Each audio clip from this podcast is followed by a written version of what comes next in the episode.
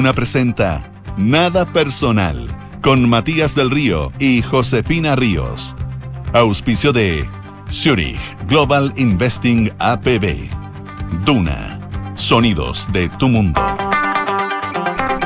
¿Qué tal? ¿Cómo están ustedes? Muy buenas tardes. Siendo las 7 de la tarde con 52 segundos de este martes 7 de marzo de 2023 le damos la bienvenida en Radio Duna Nada Personal. José Ríos, ¿cómo estás tú?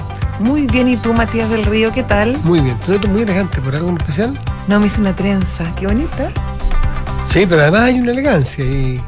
¿No? La pecha, ¿Un brillo? la pecha. ¿Brillo? No, brillo? ni un brillo, no hay brillo, ya no me... No, ya no me brilla no, nada. No hay brillo, no hay brillo. No, ¿no? no. Eh, ¿Tú? Sí, la vida es un brillo. Ah, ya, un frenesí. Hay una poesía que es bonita, de un- Calderón de la Barca. ¿Qué es la vida? No, no, más antiguo, eh, Coelho, Pablo Coelho. Ah, Sí, bueno, ya, sí, ya. sí. No, Ese es te mi inspira gurú. harto, te Sí, sí. es mi gurú, es mi gurú. Sí. mi. Si todo el universo como es, si todo, si quieres algo mucho, todo el universo conspirará para que lo tengas. La vida es un brillo, no, no me da para tanto. a mí. La vida es un Johnny. Oye, ¿Ya? ¿qué tal tu día? Bien, ¿Sí? de envidia, sí, sí. Tranquilo también. ¿El ¿Qué ha sido lo más, lo más que ha pasado en tu día? ¿Qué ha sido lo más increíble que ha pasado Esto, en tu día? esto que me está pasando ahora. Y lo decís con una cara de lata. güey. No, no, no, estoy fascinada. O sea, tu día ha sido como. el- No, como no, no, tú no sabes, tú no sabes lo que esto significa para mí, te juro. No sé, no sé si para ti, Yo lo que es para yo- mí. Yo, tuve un día bucólico. ¿Pastoril? Me partí aquí en la radio de la mañana temprano y después. Te tuvi- fui- no, te tuviste que ir al canal, te sí, vi, te vi en redes. Sí, fui al Una canal, a leer entretenido noticias en las mañanas y hacer mi trabajo como funcionario público feliz de la vida, como servidor. Servidor. Hasta las dos y media tuve que partir Ya. a un trámite menor, rápido más que menor, rápido a, a- a San Felipe, mi ciudad. Sí, Tú sabes. San Felice tres veces victorioso. Tres veces famoso por, por tres, veces heroica ciudad. Sí. Y la, y la boquita te quedan también. Bueno, ya, pero te quería hacer el punto, era Sí. para realzar tu historia, ya. Rápido, porque te iba contra el tiempo, tenía que llegar a una notaría. Llegué, me estacioné, me bajé y después me di cuenta que me quedaba tiempo. Mira. Y me devolví por donde venía, ruta del Libertador, y De repente. tum, tum, tum, no, eh, mucha, mucha aceituna, ven- venta de tomate, Sí, cebolla, lechuga, pa, y oh, al próximo paro. Sí, Ya. Paré el siguiente. Oye, una señora encantadora, una señora campesina, porque estaba ahí en el huerto, Mm. compré tomate. Ay, qué rico. Entonces, lo único que sí, sin bolsa, señora. O son buenas para dar bolsa. Son Pero buenas espérate, para- te fuiste con los tapas de... No, no, no, no, no, para que buscar- hay que buscar una solución, pero ¿Qué me solución pasa que buscaste? en el comercio, este en paréntesis, ¿eh? Sí. en el comercio menos establecido, Claro. yo, y mucho en provincia, Sí. Son buenas para bolsa son buenos para la bolsa, pero cualquier cosa, pa, manotona la bolsa. Sí. Son baratas las bolsas bolsa, porque manotona, bolsa, bolsa, bolsa. Sí. Y vamos con la dice, señora, hagamos una cosa, caja de cartón, esa Ah, bananera, había, había. y ahí le vamos echando Sí, pa, ahí pa, vamos pa, poniendo, exactamente. Oye, pero volví la caja así, dos kilos de tomate, dos kilos de zanahoria, Te va a durar tres días. lechugas. ¿Qué más compré? Espérate. Alberjas no compré, pero compré. mm, ¿Qué más te compré? ¿Por qué comprar? ¿Eres buena para? No, no, duraznos compré. Todo ahí, tomate ahí, ahí, ahí, Rico, ahí, rico. ahí. Los tomates fue lo que más te Eh, impactaron, porque lo papa- nombrado varias veces. Es que el, tomate muy Sí, muy bueno, Tomate, cebolla, pal. No, palta Sobre no. todo cuando no es ese tomate como de huerto. O sea, ese, ese tomate real. Bueno, feo. así, así, rico. Bueno, y más, 10 choclos. ¿Ya? ¿Para ser pastelera o pastel de No, choclo? no sé, eso estaba, es una decisión familiar que hay que tomar esta noche. Sí, ya. Que se hace En con un los 10 cónclave, choclos. en un cónclave. Sí, lo cito Bien. públicamente, que nos juntemos tipo 9 en la casa. Ya. ¿Qué se hace con los 10 choclos? Perfecto. ¿Cuánto vale el choclo? ¿Cuánto vale el choclo, Enrique Javier? ¿Cuánto vale el choclo, Quique? En eh, Richie, Seco. te asaltaron. Entre 800 y lucas te cobraron. Te- te- te- ¿Cuánto vale un choclo, Josefina? 600 pesos. Quina. Quina, dos. Y la feria de 15 Santiago pregunté, ¿ah? también te dan 4, por 2 mil quina. Mm, quina. Bueno, quina, 10 choclos. Rico. Rico. Rico, rico. Rico, 10 choclos. ¿Cómo se comerían ustedes los choclos en ese caso? Es Ah, pastelera. llame, ya, demos Pastel de choclo, Hagamos participación ciudadana. Hagamos participación Ya, ciudadana. bueno. 820 34 60 ¿Cómo 33. se comería usted los choclos? ¿Cómo se comería usted los 10 Depende, pero son grandes, son como para pastelera o son para mantequilla y mm, así No sé, eso lo dejo a tu criterio y tu imaginación, porque yo no, no, no abrí los choclos, no abrí Pero los es uno choclos. les ve el porte, son, es, es- son hay disti- tienen distinto nombre. El, choclo americano, sí, que es el chiquitito rico para comerse, sí, un- y el otro el pastelero, po. Tenían 18 centímetros promedio, el promedio que saqué de los seis primeros que los tomé en la Ah, medida. no, si no te ríais, no te ríais, no te fijaste, pero son distintos, son O sea, distintos productos. Sí, ¿cuál es? El te expliqué, ya ¿Y te el de expliqué. quina qué producto? ¿Cuánto debe medir el de quina para llegar en la noche a medir? No sabría, no, si es, Ah. no, es cuando tú. Te las dais de seca, no Ay, no, porque eso es distinto el grano del maíz. ¿Qué grano tiene que tener? El grano de- del que se come. Del de quina, el que me, del que me dio a mí la señora. pastelero. ¿Y sale en alguna parte? Uno busca No, tú lo vas a abrir y te vas a dar cuenta Dice inmediatamente. pastelero, no, no, no, no dice. Perdona, tú que eres tan de campo y tan del mundo y tan de las rutas, debierais saber, po. No he terminado mi ruta todavía.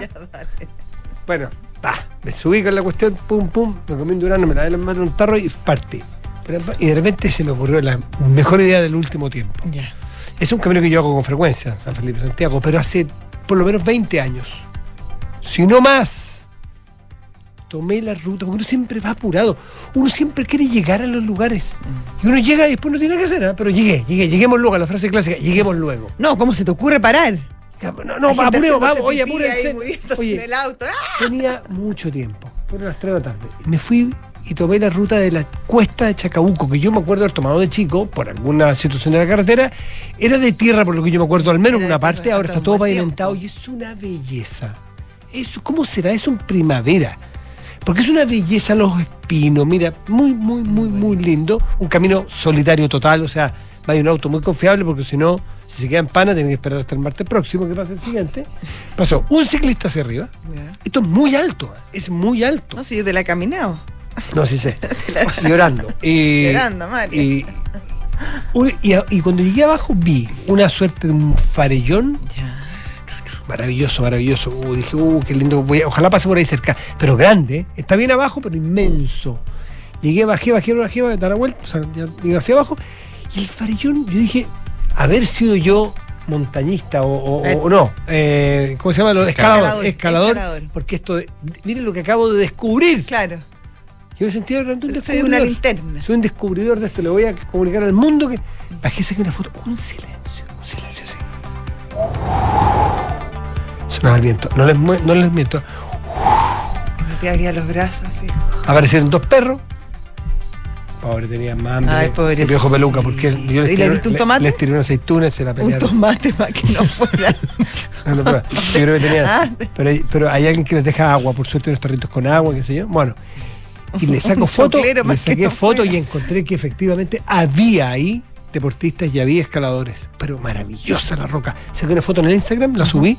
Para los que y siguen a Matías del Río. Oye, pero tan bonito el lugar y cerca de Santiago, 40 kilómetros de aquí.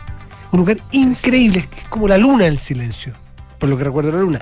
Pero Claro, con tus pintas, ¿sabes? en la luna. pues. Y realmente lo recomiendo. Ya, ¿Ah? excelente dato. Sí, sí, sí. la Chacabuca. Muy bonito. Ya. Sí, muy bonito. Chacabuca Climb. Chacabuco Climbing. Climbing, climbing. Climbing, escalando. Eso sería todo lo que tengo para aportar ahora, porque después de eso cualquier cosa es nimia. Es nimia. Cualquier cosa frívola. Es banal. Es banal, porque la naturaleza me conquistó, Te conquistó, te. mm, me sedujo, Sí. lo hizo todo mío. Coelho, pero en todo su esplendor. Eh, sí, po. es conmovedor. conmovedor, sí. sí. Y te noto distinto, Soy otro. sí, te noto distinto. Como Habla ot- tú. otra Habla tú mirada. de lo que queráis. Habla, de- habla. Habla de qué? Habla de constituciones, habla de ISAPRES. Habla, habla. De reformas tributarias. Habla de reformas tributarias. Ah, de reformas tributarias. Habla de todo lo que quieras. todo De cambios de gabinete. Da- Uf, todo te diré que ah, sí. Todo te diré que sí. Yo, Chacabuco Climbing. Silencio. Dos perros salvajes. Eso es lo ¿Y te viniste después, llegaste directo para acá? O, Pero soy tolerante con la gente como tú, ¿eh? que le interesan Ay, güey. las cosas como cambios de gabinete. Claro, esas cosas como que, taza. claro, que no, tienen, no tienen nada que ver. Que Y son- POMs. Claro, todas esas de ceras que no sirven para nada, Dale. dices tú. Bueno, ¿Qué cuentas tú de la pauta de hoy? Te puedo contar que es que como que atro hablar ahora después de No, esto. dale, desafío, hay un desafío. Fuiste a desarrollar un auto, que que No, más no, no, fantástico. no, no, voy a ir, voy Ah. a ir. Fui, fui a hacer la prueba de pintura. Poético. Súper Po- poético. poético, poético. A ver, señora, déjeme ver dónde está el código. ¿ah? Poético, poético, desarrollar un tapabarro que te metiste con el, con el pilar del edificio. Ya, poético. Ay, pero qué pesadez. No, el qué ejemplo. pues, innecesario, no, qué innecesario. Puse un Ah, ejemplo nomás, puse un ejemplo. Que se muere. Ya. Oye, bueno, hoy día el presidente Boric dejó en suspenso su visita al norte. Va al- eh, también, a un lugar muy bonito. ¿Qué dijo? ¿Adivina dónde voy? No, él avisó que iba a hacer una gira a eh, esto es Tarapacá, Iquique, esa Sí. región, la región de Tarapacá, que iba a visitar Colchane, donde ya están operando la, la ley de infraestructura crítica, y todo el mundo se pregunta, y eso era de jueves a viernes. Mañana ya es miércoles, Mm. el sábado hay em, Consejo de eh, gabinete. gabinete y todo el mundo esperaba que fuera con un nuevo gabinete. Entonces empezaron las preguntas. Y bueno, ¿y cuándo va a ser el famoso cambio de gabinete? Pues bien, ahora dijo que habían cierto, desde presidencia anunciaron que habían ciertos problemas de clima y que la- el transporte no estaba tan bueno para Colchane. Mm. Por lo tanto, quizás la, la gira que terminaba el viernes a las 5 de la tarde se acorte y termine en la mañana, por lo tanto quedaría despejada la agenda del presidente el día viernes, por lo que muchos sospechan que se podría concretar ahí el cambio de gabinete. El problema es que en el gobierno ya incluso los ministros están como medio tostados. Porque se ha producido un ambiente como no saben si van a seguir, si los van a sacar, eh, roces con los equipos, roces con las agendas. Entonces. mm, Rosas van y rosas vienen. Claro, y así, pues. Y, y ese es el problema ahora, y eh, incluso voces desde el oficialismo que dicen que como ya están mejores los, los, números. los números, las encuestas. ¿Para qué? ¿Para qué? José Miguel Insulza Salinas Él. dijo eso. Eso dijo. ¿Para qué? ¿Para qué? Esperémonos hasta el 7 de mayo, después del plebiscito, Mm. o sea, no el plebiscito, la elección de constituyente, y ahí mm, evaluemos. Mm. Eso dijo él. Así que en eso está el presidente. El cambio de gabinete entonces sería este viernes. Este viernes. Para preparar la corbata. de no mediar, no mediar. Para andar con el teléfono cargado, digo yo. ¿Será para vengarse los periodistas? ¿Qué cosa? Hacerlo el viernes en la tarde después de todo lo que lo han. No, pues iba a ser. ¿No No, medio, mediodía. No sé. ¿Mediodía? ¿Tú tienes información? ¿No? Mediodía, mediodía. Mediodía. Ya, mediodía. o sea, alcanzan a reaccionar los diarios. Qué bueno. Sí, Ya, muy bien. mediodía. Ya.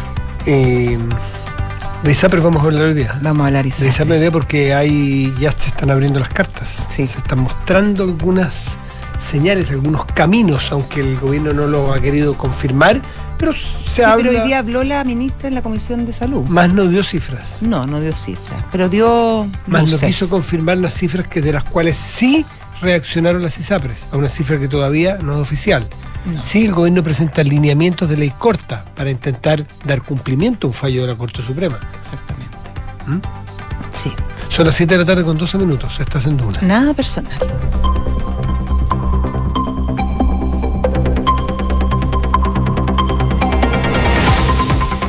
Enrique Javier, ¿cómo estás tú? Bien. Pensando que todo lo que voy a decir Es muy- irrelevante. Es muy pequeño. Es irrelevante. Sí, es irrelevante. No tiene sentido. Pero juégate con algo, mándate con algo. A lo mejor tenés terrazas ahora y las haces todas. No, los miércoles voy a las terrazas. No, los miércoles vas a hacer crítica. Claro. Y te, y te pones y empezáis a decir que el, la, No, la- pero qué la terraza. redefinición Pero del- después de esta visión que tuvo Matías, ¿qué terraza?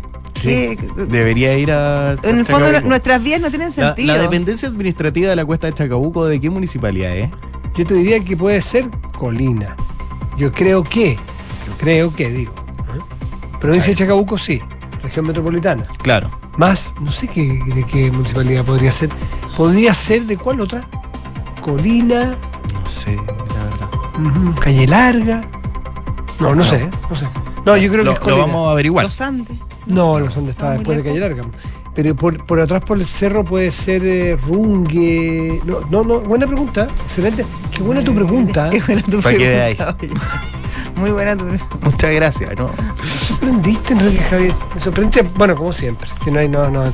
Otro punto. Lo mío son preguntas, ¿no? Suegras de Chile. Aquí tienen, además hace preguntas buenas. Oiga, y no hace preguntas de leceras como nosotros que preguntamos sobre la señorita Daniela. No, no preguntas sobre geografía de Chile. Claro.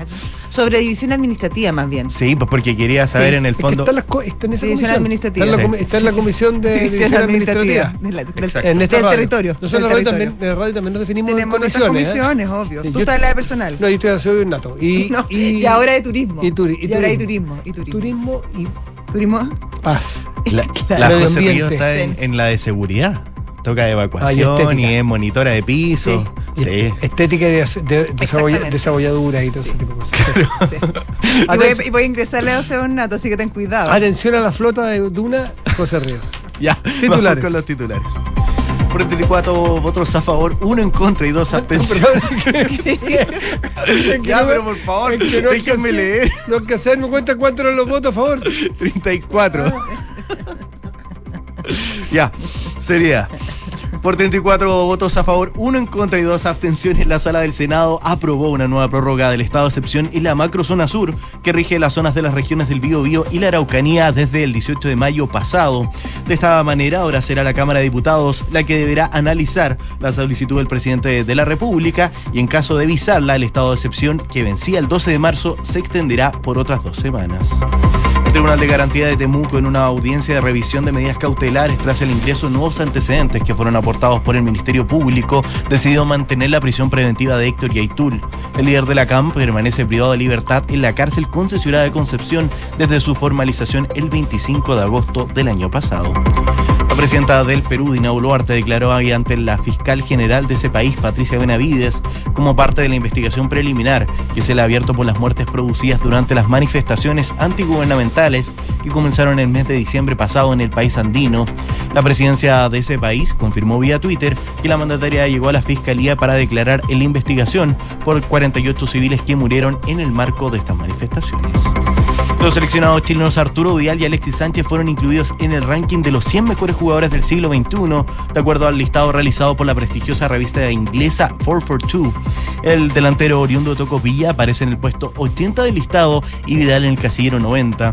En el caso de Alexis Sánchez, la publicación se pregunta si es el mejor futbolista chileno de todos los tiempos y en el caso del King destaca la combinación de destreza técnica y tenacidad física que lo llevó a los mejores clubes del mundo. Mira, Mira tú. Oye, se agradece mucho el aporte de los, eh, de los, Radio de los auditores. Fíjate que me aportan algo nuevo. ¿ah? Eh, no solo climbing en Chacabuco, parece que es una ruta ideal y fabulosa para, el, para los ciclistas. mira. Bueno, viste, Debe- ciclista tú vi uno, pero solitario. Claro. Yo más bien tenía pinta de, de que estaba haciendo manda que de ciclismo. Que porque como el pobre una- iba una a más 3 de la tarde. Media el cara- el caragallo estaba literalmente arriba de él. Pero parece, y ahora que me lo dice, claro, debe ser el fin de semana un paraíso del ciclista. Porque es precioso, sí. Y para caminar también es bueno. ¿Sí? Orando. Gracias, Enrique Javier. 7 de la tarde, 17 minutos. Estás en Duna. Nada personal. Son los infiltrados en nada personal. Doña Gloria. Llegó Gloria Faún. ¿Cómo estás, Gloria? Bien, ¿cómo están ustedes? Muy bien, pues. estupendo. ¿Tú? Qué rico no hablar de gabinete, ¿no? Sí. No, hemos hablado de naturaleza, deporte. Pero lo último del ministro de Educación, Que está muy enojado. Estaba Está muy, muy estresado sí, ese pobre señor. A que ver, se- cuéntame, tuvo un encontrón ahí, encontronazo con una diputada que le pidió una cosa de una escuela y él reaccionó mal. Eh, Yo creo que da más cuenta de estrés que de otra cosa. Sí, porque ser ministro de Educación debe ser. No, no, te digo en este compás de espera que le han Claro. impuesto de un cambio de gabinete eterno. ¿Tú sabes que el ministro Vitar, cuando era ministro de Educación, me consta, porque fue una entrevista y él me lo mostró, en la oficina, que supongo ocupará el ministro, la misma que ocuparán Todos. todos, o sea, no, cambió de piso, pero era esa, tenía una salida hacia un baño, que era una parte de atrás, posterior, y, y él acomodó un colchoncito, había acomodado un colchoncito en una parte, en un pasillo, escondido, y me contaba que dormía una siesta de 15 minutos Muy bien. todos los días. Porque claro, era No, la presión, el esto y todo, pero que choro encontré que en una entrevista un ministro mostrara el colchón donde dormía siesta. No sé por qué me acordé. Sergio Vitar Chacra, que A lo mejor estaría más, a lo mejor debiera. Quien es candidato y hagamos al tiro el enlace, mira, candidato al Consejo pues. Aquí le Constitucional. mando mi respeto y mi admiración, porque creo que es un político que le ha dado mucho a este país. Bueno, Pero hablemos bueno, del eh, el proceso constituyente 2.0, que me parece además que hay que hablarlo en el entendido de que este proceso eh, tiene un gran desafío, creo yo, que es entusiasmar a la ciudadanía. Y no se ve nada de Tal fácil cual. eso. Es decir, para quienes eh, siguieron con particular entusiasmo el proceso constitucional 1, ojalá que puedan destinar el mismo entusiasmo a este proceso constitucional, porque lo importante eh, siempre en estas discusiones es que se involucre la mayor cantidad de gente y cosa que cuando esto termine, porque evidentemente eh, tiene una fecha de término, eh, cuente con el mayor el respaldo de los chilenos, porque solo así va a ser una constitución que sea duradera, ¿no? Claro, y legítima. Que son las palabras que se usan. Pero partió el proceso Con constitucional. ¿Cómo con Y? Y. Legítima. Ah, no, Ah. ilegítima, bueno, claro. Y Sí, legítima. es que faltó un silencio. digo. No, no. Lo dije. Duradera y legítima. Clases de locución Claro. urgente para No, no, no, no, no, no, para nada. De calidad y, y Sí, gratuita, y gratuita, para ojalá. ¿Han favor. pensado que puede darse la paradoja que, que- que- que en la campaña UDIs y Frente Amplistas, no quiero ir más allá, no quiero ir a- más allá, pero No te estoy siguiendo y me da miedo para dónde vas, pero no, te estoy escuchando con atención. eh, llamen a votar lo mismo? Sería bien curioso. Si se logra una constitución... Ah, que satisfaga lo que todas se las busca, visiones. Yo creo, po, ¿no? Sí, puede ser la meta, po. Sí. pero sería bien curioso, sería una rareza más de la política chilena, que tiene varias. Pero en fin. Partió formalmente el proceso constitucional 2.0 en una ceremonia y, y que es fuerte cuando uno lo mira, los contrastes que ha generado eh, si uno lo compara con el proceso anterior. ¿Se acuerdan que el proceso anterior fue una cosa eh, casi de, eh, no sé, pues de eh, transmisión eh, nacional, que estaba todo el mundo muy pendiente? Esta fue una ceremonia muy sobria. El lunes partió a las 12 del día muy íntima. Recordemos además que este proceso constituyente, a diferencia del anterior, tiene distintas etapas. Esta es la etapa que se ha denominado de los expertos. Son 24 personas definidas en el Senado y en la Cámara, que además están full pareadas políticamente, porque ese fue el acuerdo al que se lo eh, eh, que se consiguió allá en el Congreso y que durante tres meses tienen un trabajo muy muy importante porque ellos en rigor van a entregar un anteproyecto constitucional. Y sobre ese anteproyecto constitucional va a ser sobre el cual van a trabajar a quienes elijamos el 7 de mayo, ¿no? Cuando sean las elecciones para el Consejo Constitucional. Pueden cambiarlo todo, ¿eh? no tienen límite en el cambio. No, tienen bases y bordes, que son las Sí. 12 puntos que concordaron Pero que las bases pueden hacer los cambios de ese proyecto. es, es- es- ah, el Consejo, Sí. dices tú, sí, esta es una propuesta que hace el Consejo que se basa en estos 12 eh, puntos que también definió el, cons- el Congreso como punto, eh, las bases que se llama, la cuadratura, el- hicieron una cuadratura del círculo de distintas cosas eh, que están definidas ya de antemano y que esas sí no se pueden cambiar. De hecho, después hay todo un organismo que es como el, el guardián, ¿no? El guardián de las bases que Claro. va diciendo, no, no, no, no, no se ponga tan creativo porque eso vulnera las bases que ya se acordaron. En ese sí sentido, sí uno podría decir que un proceso bastante más ordenado.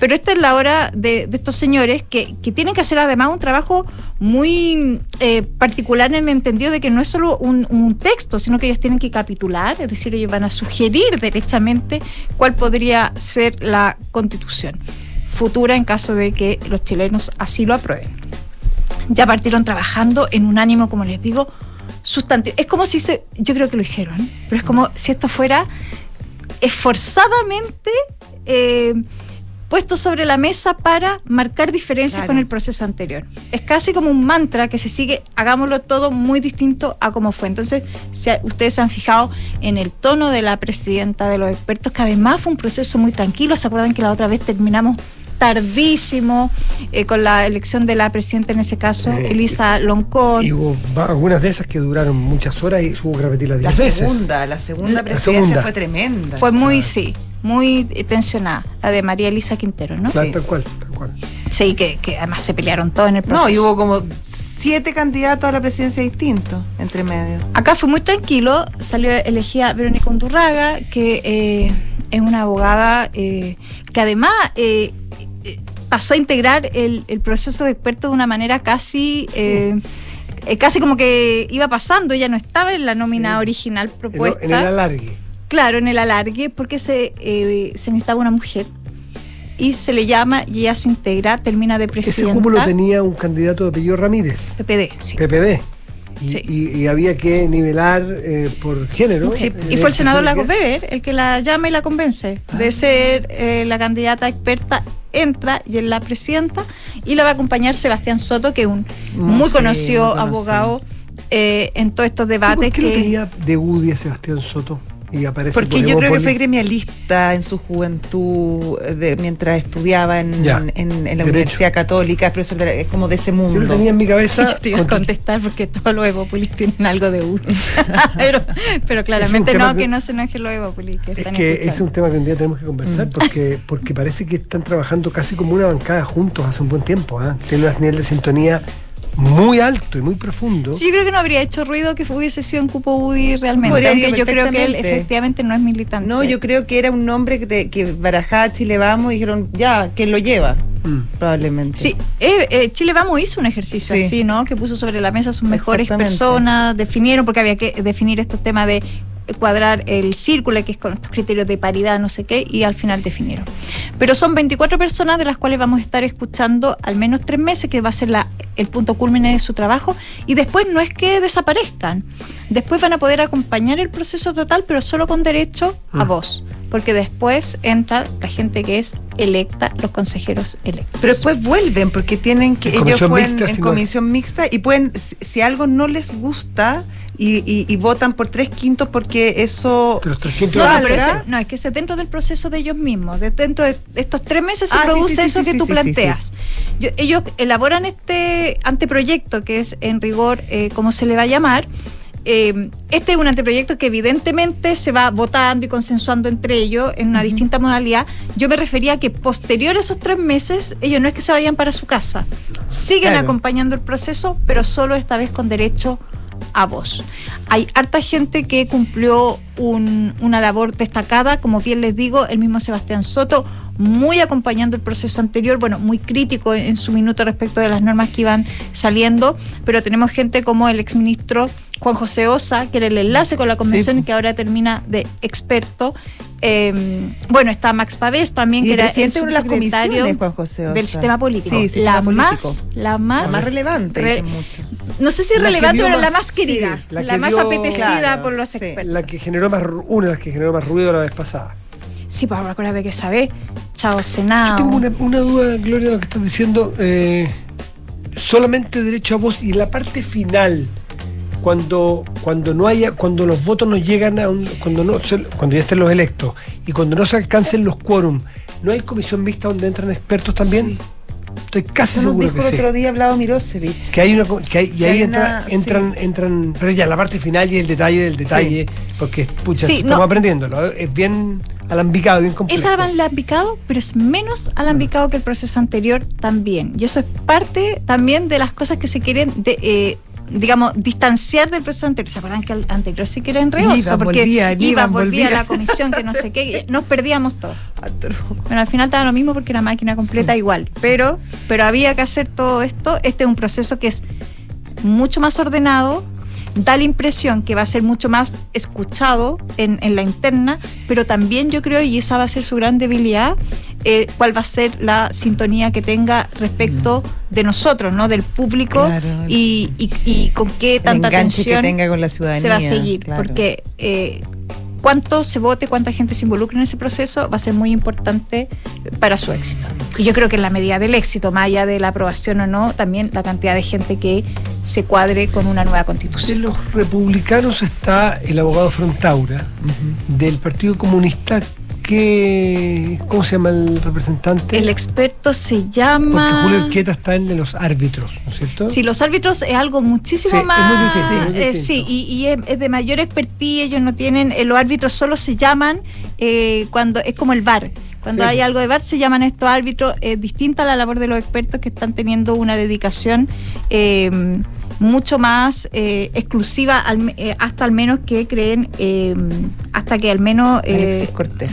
¿Con Alexis Cortés se llama? Alexis Es que va a ser muy importante el papel que jueguen eh, representantes de estos dos partidos, aunque son autónomos, no los representan necesariamente.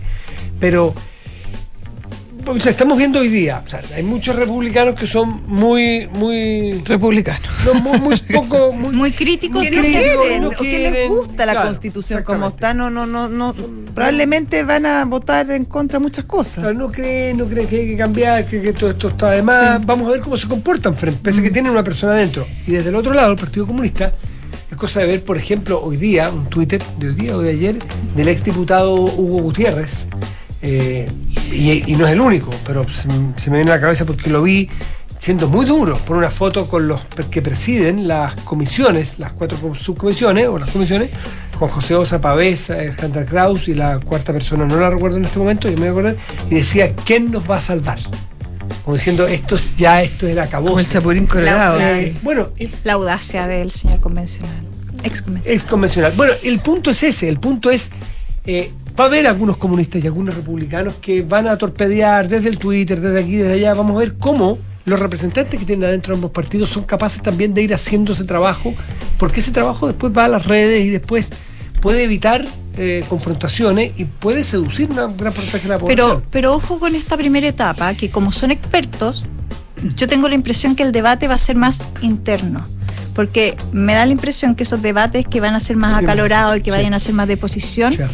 creo que me da la impresión que van a tener más que ver con la gente que sea elegida Claro. para esto. Sí. Eh, si uno, y de hecho la figura, como se creó de los expertos, eh, efectivamente eh, tiene que ver con gente que sea capaz de sentarse y tener la disposición a generar un texto común. Porque si no, no, no tiene sentido esto. Y la legitimidad lo va a dar después la discusión con, eh, eh, con la gente que sea elegida. Efectivamente, el Partido Republicano acá toma una definición política de participar, pese a que no suscribieron la posibilidad de un proceso, de un nuevo proceso constitucional. Y José Antonio Cast lo dijo, no es necesaria una nueva constitución para Chile. Y también de esa manera interpretan el resultado del rechazo en el plebiscito anterior. Ellos son, han sido, se han manifestado más bien partidarios de, eh, de reformas, Claro. de, de Reformas ajustes a la actual particulares. constitución. Miren, ahí el ministro está pidiendo disculpas. Ay, ministro Ávila. Ávila, que tuvo un exabrupto en el Claro. Congreso, parece que está un poco estresado. Gloria Faúndez, muchas gracias como siempre. Que estén bien. Que Gracias, Gloria. bien. Hasta luego. Chao. Chao. 7 de la tarde, 31 minutos, se está haciendo una. Nada personal. Vamos a entrar en el tema de las ISAPRES Sí, para con- conversar con una ex autoridad, para, que, para explicar lo que está pasando, para ir dándole seguimiento, porque si uno se pierde en esto, se pierde. Es tan Es- técnico. Es complejo. complejo y técnico. complejo, sí. Entonces, estas cosas, si uno las quiere seguir, no hay que pestañear mucho. Eh, hay que estar enmarcándolo día a día. Oye, pero tú quieres adelantar, adelantemos algo entre medio. El, disculpa, el exalcalde Torrealba.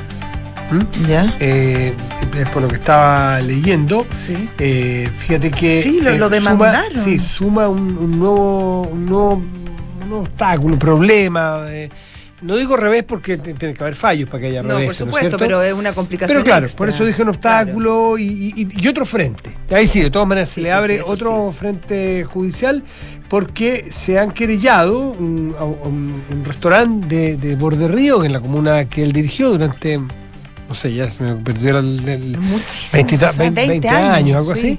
Eh, y capaz que nos quedemos cortos, pero mm, bueno, eh, Yo te diría por- que es del año 96, fíjate. Puede ser, ¿eh?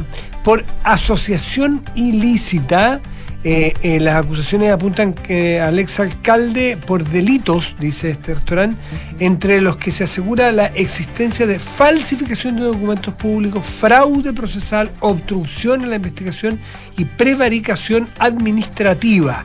Es parte de este restaurante que se llama Club 54, o la empresa que representa más bien al, al- no sé si se llama así el restaurante, pero así la empresa, al menos dueña Sí. del restaurante. La empresa se llama Club 54, queda en Borde Río y dicen que según la, la teoría de la empresa es que planificaron, ejecutaron la clausura perpetua de Club 54 Borde Río para dar protección al bar Monseñor de Astro Spa, que desempeñaba una actividad similar a la de Club 54 y que es de propiedad de Patricio Pino y Elías Hatwell. En el fondo le dieron, eh, eh, administrativamente le pusieron obstáculo y terminaron cerrando perpetuamente este restaurante en beneficio de la competencia. Claro, tendrá que probar la acusación. Claro. por- Porque, claro, un, un alcalde, si hay en un grupo de restaurantes, cierra uno, tiene que mostrar las razones, eh, porque claramente al cerrar a uno favorece su competencia. Pero me imagino que se, se acompañarán pruebas para decir y que.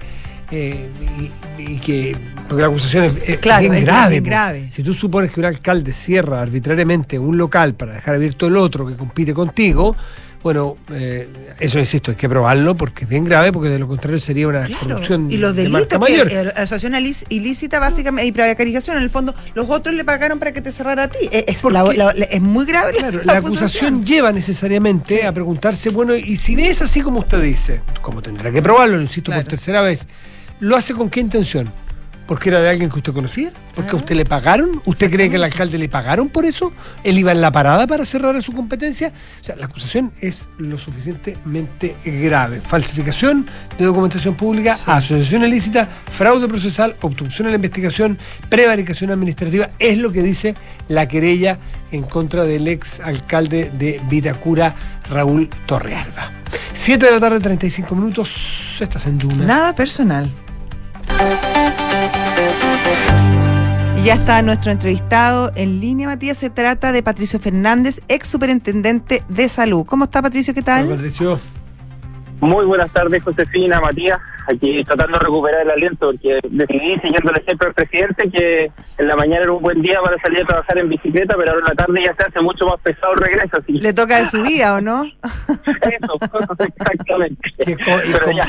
con motor o sin motor su bici? No, sin motor, a la antigua nomás. Deportista. Ah, pero tiene, tiene cambio. Tiene cambio.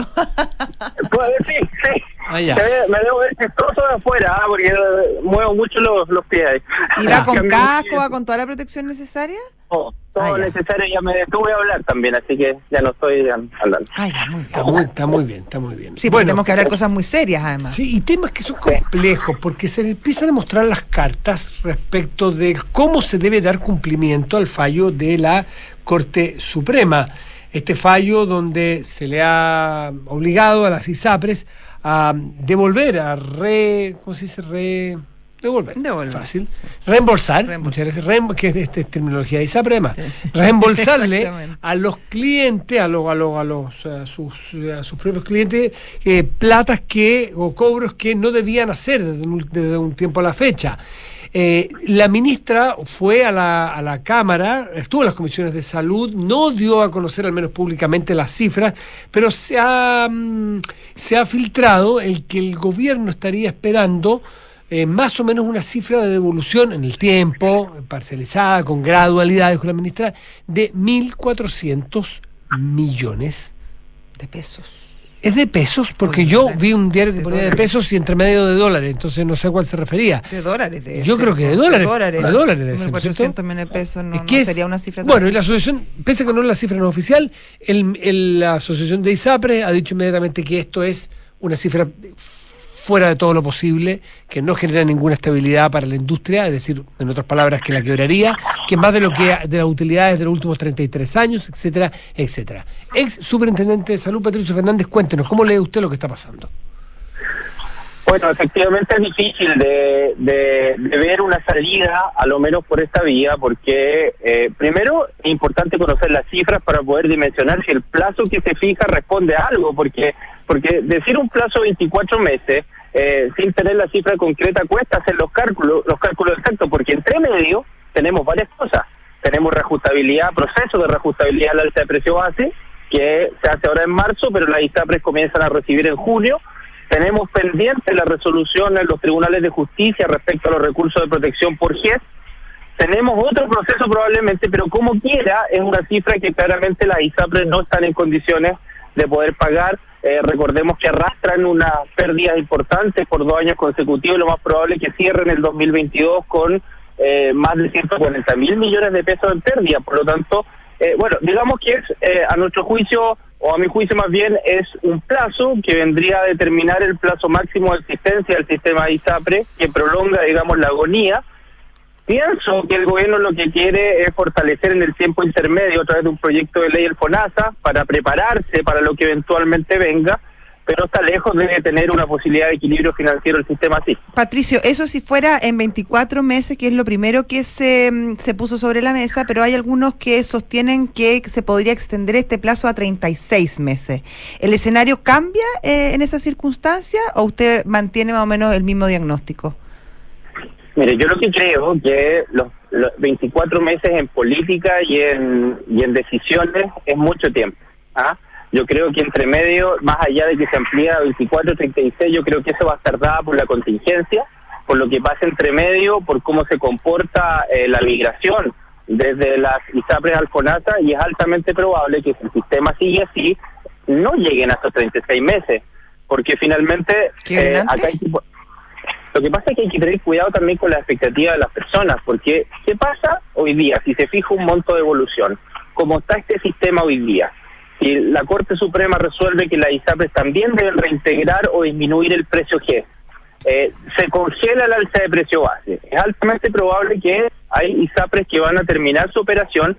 ¿Y qué va a pasar con esas personas que tenían una devolución pendiente? ¿A quién se la van a cobrar si otro cápite de la propuesta dice que van a procurar que las ISAPRES no garanticen esa deuda? con el, eh, las consecuencias también en la garantía para los prestadores. O sea, hay que tener cuidado acá con lo que se resuelva eh, y creemos que el solo eh, eh, establecer un plazo aproximado no soluciona el tema, es decir, no pasa por una prórroga, pasa por una serie de otros elementos que tienen que acompañar a una eventual devolución y que claramente no están sobre la mesa.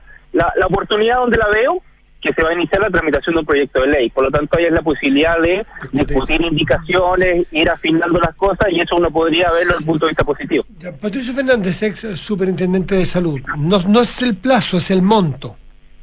Absolutamente. Ya. Absolutamente, ¿Qué- porque si hablamos de un billón de pesos, que, que es más o menos lo que estamos hablando, estamos hablando de un millón de millones, eh, es más de un tercio de los ingresos de la ISAPRE. Eh, en funcionamiento, me refiero pagando prestaciones, pagando licencias médicas, etcétera. Por lo tanto, esa es, la dimensión que hay que tener para poder empezar a calcular. Ya, no es el plazo, es el monto. Quedémonos en el monto, 1.400 millones de dólares. Impagable según las ISAPRES. Pero esto es un fallo. ¿Cuál es la alternativa? Ir a pedirle a la Corte Suprema que, re- que reestudie. Eh, ¿La ley corta puede ah, modificar en algo para que la Corte Suprema vuelva a fallar? Explíqueme usted cómo, porque si, si ese es el cálculo, los cálculos dan lo que dan. No son arbitrarios los cálculos, me imagino. A ver, ¿cómo podría solucionarse eso? Hay matices en relación a, la, a las alternativas de cálculo. Yo entiendo que el cálculo eh, que está haciendo o que se está suponiendo es un cálculo rígido, eh, de acuerdo a un tenor literal del fallo, de acuerdo a una interpretación. Eh, yo sé que hay otras propuestas sobre la mesa respecto a distintas interpretaciones que morigerarían el monto global. ¿Por Pero dónde? si nos A ver, colocamos- pero ¿por dónde No, podría algunos- rebajarse? Sí, es como, es Sí, como el presupuesto, como un presupuesto que uno hace. ¿Por dónde bajo? Tengo apertura a fin de mes. ¿Por dónde bajo? Fíjate, estoy haciendo esto, esto, ya. Esto es imprescindible, esto es prescindible. ¿En qué se podría bajar esos 1.400 millones de dólares? Ese monto de evolución, una de las interpretaciones posibles es que eh, la implementación de la nueva tabla se haga en forma gradual, es decir, no para toda la cartera, se hace en un periodo para toda la cartera, pero inicialmente se, se va haciendo por grupos. Hay una ah, hay una parte del texto de la sentencia que eh, habla de el ingreso y salida de cargas. Esto es bien técnico, ah, pero, pero voy a tratar de que se entienda. Y que esa modificación del plan se haga solamente una vez que se produzca un ingreso o una salida de nuevas cargas. Y ahí se produce eh, una cierta disminución del valor global. Lo voy a dejar así. Pero es una interpretación posible, pero yo creo que el gobierno ya tiene absolutamente definido cuál va a ser la interpretación y va a ser la, interpretación literal, es decir, voy a tomar la nueva tabla, voy a tomar la totalidad de los planes de salud y a quien le dé una diferencia a favor, esa se va a calcular y se va a reintegrar. Claro. En este contexto, una alternativa posible sería primero partir por pedir un plazo superior a la Corte Suprema que le permita a la superintendencia una aplicación gradual en el futuro. En segundo lugar, por vía legislativa, por vía legislativa, permitir que se ajuste el precio base hacia el futuro. Y lo otro, eh, tratar de resolver la, la superintendencia los 90 mil, 100 mil reclamos que tiene pendientes por precio GES para dar estabilidad a eso y también señalar la pauta técnica a la Corte Suprema para que resuelva también eh, en un sentido similar. Porque ¿qué ha pasado ahora? Todos estos fallos de la Suprema han salido antes que el criterio técnico de la Superintendencia de Salud. Eh, creo que el- quien tiene la capacidad, la expertise para resolver es primero la superintendencia y poder dar los elementos a la Corte. Eso no pasó en los dos fallos eh, anteriores que han tenido aplicación general. Patricio, para entender bien, entonces usted está sugiriendo que el problema, además de, de- del reembolso, está sobre todo en la posibilidad que tengan las ISAPRE de eh, aumentar los precios de sus planes para poder hacer sustentable el modelo, el negocio, o el negocio, el modelo, el sistema. Sí, este es un cúmulo de medidas. ah, Esa es una, porque necesitamos sacar el corto plazo, porque lo que va a pasar, si se fija un plazo hipotético de 24 meses, es decir, se le dijo a la ISAPRE, usted en 24 meses va a dejar de funcionar. no tiene ninguna posibilidad de seguir funcionando. Entonces, lo que hay que hacer en este tiempo intermedio es, por reformas legislativas, dar esa estabilidad financiera y junto a otros elementos que se han hablado, como por ejemplo mecanismos de pago entre, cambio los mecanismos de pago entre prestadores e ISAPRES, eh, impedir el reparto de utilidad y una serie de otras cosas de medidas que se pueden acompañar a eso. Pero es necesario dar esa estabilidad, de lo contrario, ¿qué vamos a tener estos meses? Vamos a tener un detrimento mayor aún de los servicios de la ISAPRE, no va a ser una muerte de un domingo para un lunes, va a ser un detrimento en eh, los tiempos de pago, en el tiempo de los reembolsos que ya está ocurriendo, en las tasas de rechazo de licencias médicas, eh, las tasas de disminución, despidos, cierre de sucursales, etcétera. Por lo tanto, eso debería ir ocurriendo en los próximos meses. ¿Usted cree que porque leo sus palabras, tanto las que leí en la prensa como las que escucho ahora, que el gobierno de alguna manera quiere ganar tiempo para fortalecer las ISAPRES. ¿Usted lee entonces... FONASA. Perdón, FONASA, dice gracias. Eh, para fortalecer FONASA. ¿Usted cree entonces que eso lleva implícito eh, el que dan por desechada un poco la, salud privada y que dan y que, y que su aspiración es que llegue el, el, el 100% de, la, de, los chilenos y las chilenas a FONASA, más que después puedan tomar un seguro complementario? Sí, hay una serie de señales que van en ese sentido, porque recordemos que primero el programa del presidente Boric lo señala expresamente, o sea, la creación de un Fondo Universal de Salud. Posteriormente se jugaron la, totalidad de las fichas del gobierno la nueva constitución, la que fue rechazada, etcétera, pero los días siguientes el director de FONASA dice las ISAPRES van a terminar. Luego se encontraron con esta situación de crisis, donde claramente el término no puede ser abrupto, pero todas las señales siguen en el mismo sentido y, yo creo que hay un convencimiento en relación a que la, la, mejor forma de administrar y de tener un sistema de salud en Chile es a través de lo público. Yo creo que hay un tema de convicción que es difícil abandonar. Ahora, la pregunta... Hay un tema ahí, porque hay un tema, por, o sea, entendiendo que hay un tema ideológico, obviamente, y de, visión del Estado y de la sociedad que obviamente tiene una importancia. Si uno ve en términos prácticos de, del día a día, o sea, ¿qué ¿por qué creería el gobierno que puede ser bueno que toda la gente de las ISAPRES migre a FONASA si hoy en día las ISAPRES están perdiendo plata? O sea, tampoco que a ellos les va a llegar un vendaval de plata que va a ser además sostenible el sistema de FONASA, que ya también está con bastantes problemas económicos, más incluso que el de las ISAPRE. Sí, yo acá, yo acá no quiero ser eh, tan simplista de decir simplemente que es algo ideológico y como que por, por mi ideología yo quiero resolver así. No, hay experiencias en el mundo en las cuales el seguro único público tiene una serie de beneficios. Incluso yo tampoco estaría tan eh, contrario a algo así. Pero lo que yo quiero decir en este punto es que eso es bueno y es bueno migrar a otro sistema de salud cuando yo tengo las condiciones para hacerlo. Eh, y hoy día las condiciones de nuestro sistema sanitario, público en primer lugar, con problemas de financiamiento, lista de espera, gobernanza, porque aquí se, como que se nos ha olvidado lo que está pasando en el sistema público. Eh, no están dadas esas condiciones, vamos a las condiciones país, porque ¿qué pasa? Tenemos un sistema público desfinanciado. La única manera que esta cosa funcione bien es aumentando eh, los impuestos para poder seguir financiando. Si solamente del presupuesto del FONASA, solamente el 25% es financiado con el 7% de las cotizaciones de las personas, el 75% restante son impuestos. Eh, por, ende, yo tengo que preparar un sistema público, no solamente el FONASA, el FONASA es el seguro, lo que tengo que preparar es también toda mi provisión de servicios sanitarios para poder asumir una migración eventual. El presupuesto de FONASA, 25% con el aporte del 7% de sus de sus eh, afiliados y el 75% impuesto, lo entendí, ¿no? Eso, ¿Y, ¿Y qué porcentaje del presupuesto se va al pago de licencias? Más del 35% actualmente. ¿52% no era? Yo había leído. No. ¿No? O sea, ha, tenido PIB, pero eh, el promedio, el 35%, ha llegado a, en época de pandemia, alcanzó mm. más, pero el promedio no podría decir que en, un año normal o, digamos, Antes con incremento incluso está llegando más del 35%. Lo mismo pasa en ISAPRES. ¿ah? O sea, más lo que más de lo que pagan todos los afiliados con su 7% se va a licencia. A licencia. Ahí tenemos un problema, tenemos un tremendo problema que también es importante, yo digo, son muchos los problemas que hoy día hay estructurales en nuestro sistema sanitario para solamente centrarse en este tema de ISAPRE y, aprovechar esta contingencia para poder eh, digamos, eh, forzar esta migración a un fondo único, que es finalmente el FONASA. Entonces, eh, por ahora eh, hay que esperar la discusión parlamentaria, esperemos que las indicaciones, yo siento ayer un poco de las palabras de los parlamentarios como que, que se la compraron muy fácil, yo creo que hay varias preguntas que hay que hacer en relación al monto, en relación a qué va a pasar con los prestadores, qué garantías tienen y una serie de otras cosas que me imagino que en la discusión parlamentaria se van a poder responder de mejor forma. Patricio Fernández, ex superintendente de salud, muchísimas gracias por atender el llamado de Duna. Que esté bien. Gracias, Patricio. Que estén muy bien. Hasta Chao, luego. chao. chao. Hacemos una pausa, pero antes saludamos a nuestros Pero patrocinadores. antes una, Relevantes una, aún. una noticia cortita. Em, ¿Te acuerdas de toda la controversia por el audio filtrado en la Cancillería? Sí.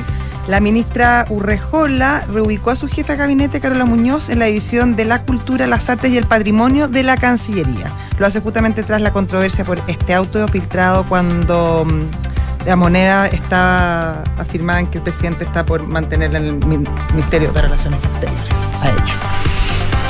¿Se han dado cuenta que todos los seguros obligatorios son iguales? En Zurich encontrarás una diferencia, ya que al contratar tu swap tendrás importantes beneficios todo el año en Mundo Zurich. Conoce más en zurich.cl. Y el Club La Tercera sigue celebrando su aniversario 16 con increíbles premios. Participa por entradas a Lola Palusa, conciertos en Movistar Arena con ubicación privilegiada, una gift card de 2.000, no, 200 mil pesos. Imagínate. Te puedes comprar todo lo que quieras y comer tus buenos platos. En la vinoteca. ¿Ah? Lo completo. Comple, sí, Sí. eso, que tú quieras. Y muchas experiencias más. Si eres suscriptor de La Tercera, participas automáticamente al agregar a tus adicionales sin costo en el club latercera.com. Pausa y volvemos. Estás en Duna. Nada personal. ¿Y si te contara que en Zurich tenemos un seguro hogar para proteger todo lo que tienes? Yo arriendo y aseguré todo el interior de mi depa. Terminé de pagar mi casa y ya la protegí por dentro y por fuera. Con Zurich protegerse empieza por casa. Nuestro seguro hogar tiene coberturas que resguardan el interior de tu vivienda, así como su estructura. Contrátalo 100% online en zurich.cl. Zurich, tu mejor compañía para el futuro. La compañía que asegura el riesgo es Zurich Chile Seguros Generales S.A. Las condiciones generales del producto, coberturas y exclusiones se encuentran depositadas bajo el código POL 120160058 y sus condiciones particulares. Conoce más en zurich.cl.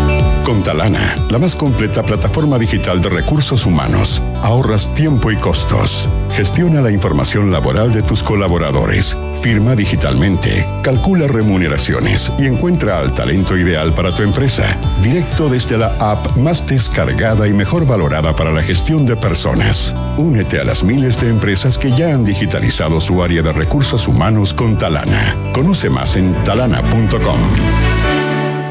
Aló, amor. Oye, por aquí ya pasé a buscar a los niños y vamos camino al fútbol. ¿Tú qué tal? Ya, bacán. Yo estoy llegando a la casa que seguro deben estar por llegar de Berisur. Buenísimo. Según lo que conversé con ellos, debería quedar todo instalado y funcionando hoy mismo. Si me dijo tu papá que fue muy rápido todo. Ya, amor. Nos vemos en un rato. Protege lo que más quieres. Calcula online en berisur.cl o llama al 600-385-0003. Activa Berisur. Activa tu tranquilidad. Oye, ¿tenía un dato de revisión técnica? Que marzo no te quiebre con tu auto. Olvídate de la revisión técnica. Smarticar, sponsor oficial del Chile Open. Oye, ¿de qué taller puedo llevar el auto?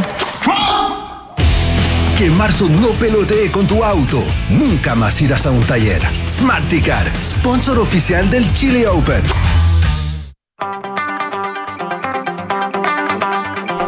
Estamos de vuelta. Estás en Duna. Nada personal. ¿Supiste que en México, en Tamaulipas, ¿Ya? en una, en una ciudad que se llama Matamoros, en Ya. México, Ya, no, no supe. cuatro norteamericanos que iban a hacerse una operación fueron secuestrados. Dos de ellos han muerto. Se sabe ya que murieron. ¿Y por qué se van a hacer? Bueno. Bueno, Sí. y, ya, Claro. y la otra, la que Es que dije, es- porque unos gringos se van a, con la mejor medicina bueno, del mundo, pues, se van a. eh, pero es más o menos- por precio. ¿Sabes cuánto se van? Por precio. ¿Sabes cuánto se van? ¿Cuánto? Un millón de estadounidenses al año Bueno, es que es muy cara la medicina en Estados Unidos. se van a México, a la ciudad que está inmediatamente Matamoros es una de ellas, al lado de San Diego, a hacer operar. Tanto sí que hay una cámara de turismo de salud. Ah, mira. O sea, esto es una industria y cuando tú ves fotos aéreas de esto, de esta ciudad, ¿Y, de todo tipo de operaciones? Fundamentalmente mucho, mucho den- Estética. no, mucho dentista. Ah, porque te acuerdas en una época sí, que en Chile se usaba mucho que viajaban a- Tacna. a la Argentina O y a Tacna, Tacna sí. a hacerse operaciones como de cirugía estética. Los estadounidenses suelen viajar a México para recibir servicios médicos de bajo costo, dice BBC en una crónica, pero comprar ofertas de atención médica puede ser muy riesgoso. Claro, es de las ciudades más peligrosas de México. Imagínate, o sea, del mundo. Son grupos, áreas, zonas geográficas dominadas por las mafias, por las carteles de la droga, que tienen aparatos militares más poderosos que el Estado mexicano en algunos de esos lugares. Entonces, O sea, te vas a hacer una tapadura y estás en riesgo de muerte.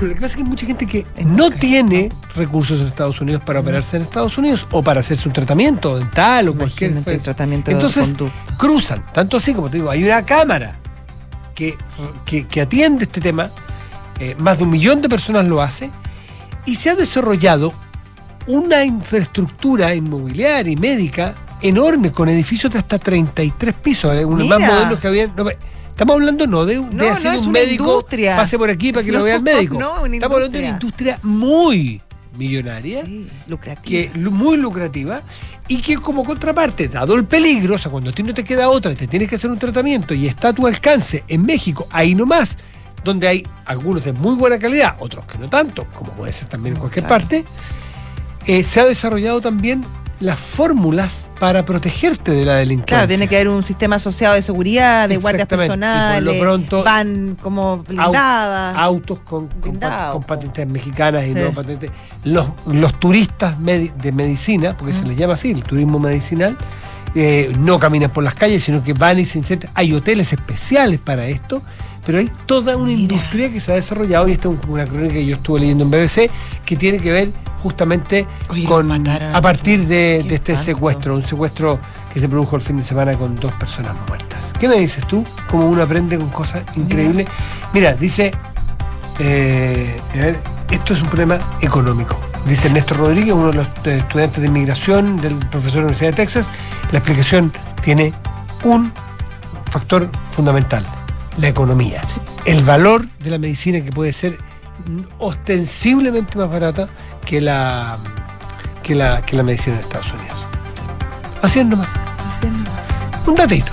Buen dato. Anecdótico. Buen, bueno, buen, buen, buen tema. Me interesó. Nosotros nos tenemos que ir ya. Sí, nos están haciendo Uno, unas señales. unas señales. Nos vamos. Sí, ya ¿Tú viene. sabes que Colombia va probablemente a llevarse a los hipopótamos? De, Tú sabes, es un tema que a mí Ah, me los hipopótamos es que es muy bueno. A mí me, me obsesiona, o sea, me, me quita mucho Los sueño. hipopótamos de. Yo puedo estar leyendo cualquier cosa. Ya pero te aparecen los hipopótamos. Si hay una noticia, de- los hipopótamos de la Escobar. Nápoles, de Pablo Escobar, Pablo Escobar. que llegaron en los 70, que hoy día es una plaga que tienen la escoba, entiendo que son más de 100, Es como los castores acá en, San- Bueno, en Chile, en el sí. sur de Chile. pero parece que los hipopótamos Pero son más grandes se los van a llevar. Tómate en serio los hipopótamos, por favor, te lo ruego. Parece que se los van a llevar. ¿A dónde? Bueno, supongo que van a hacer algo para llevárselos a su Pero igual, hábitat, igual su hábitat. son, son, son difíciles de llevar. po. Son pesados. Sí, Son pues, son pesados, pesados. Y dicen que son medio cascarrabias. Pero tremendo. Pues. son súper ¿No es acaso el hipopótamo el animal que más muertes produce Sí. en el mundo? Es tremendo. ¿Sí? yo puede ser Sí, sí, sí, sí. Aquí los Se compañeros ven tan simpáticos. No. son bonitos. Son bonitos. Me gustan unas unas orejitas chicas que hacen unos Y remolinos. son como prehistóricos, prehistóricos, pre- son como vestigios de, de lo que fue. Puede Vivientes. Puede ser, sí. Mm. Que tengas un muy buen resto de día. Tú también. Hasta mañana. Chao.